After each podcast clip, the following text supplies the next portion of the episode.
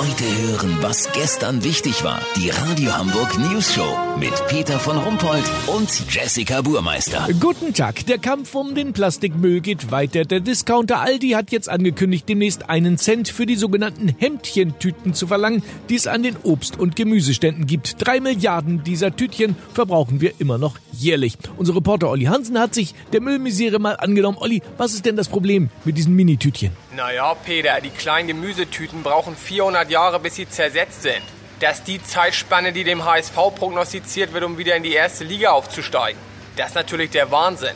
Und seit die Händler für die großen Plastiktüten an der Kasse richtig hinlangen, packen viele Kunden ihre gesamten Einkäufe in die kleinen, durchsichtigen Knisterbeutel. Deswegen ist der Schritt von Aldi natürlich richtig.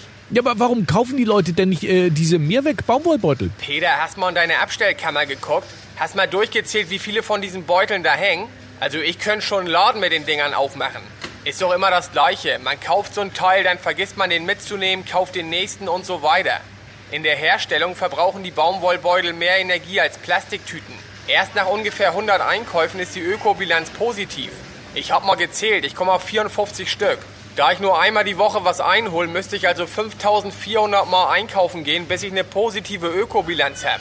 Das sind locker 100 Jahre. Das ist doch krank, weißt wie ich mein? Ja, das stimmt natürlich. Aber wie könnte denn eine Lösung aussehen? Peter, der Schlecki-Markt bei mir um die Ecke macht es mit einem richtig geilen Modellprojekt vor. Im Kassenbereich stehen zwölf rote Riesenkängurus bereit.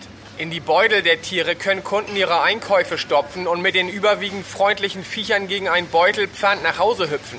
Dort packt man die Einkäufe in Ruhe aus und das Känguru macht sich dann wieder auf in den Supermarkt. Ich meine, nachhaltiger geht's ja gar nicht mehr, Peter. Lass so machen. Sollte in den Beutel von Skippy auch eine Kiste Bier passen, ohne dass das Ding ausleiert, melde ich mich noch morgen. Habt ihr das exklusiv, Ja, okay? natürlich. Vielen Dank, Olli Hansen. Kurznachrichten mit Jessica Burmeister.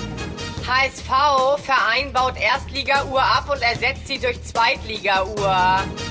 Radio Hamburg, Hunderttausende hängen wie versteinert bei der Arbeit vom Radio und hören das spannende Wer schlägt John-Finale.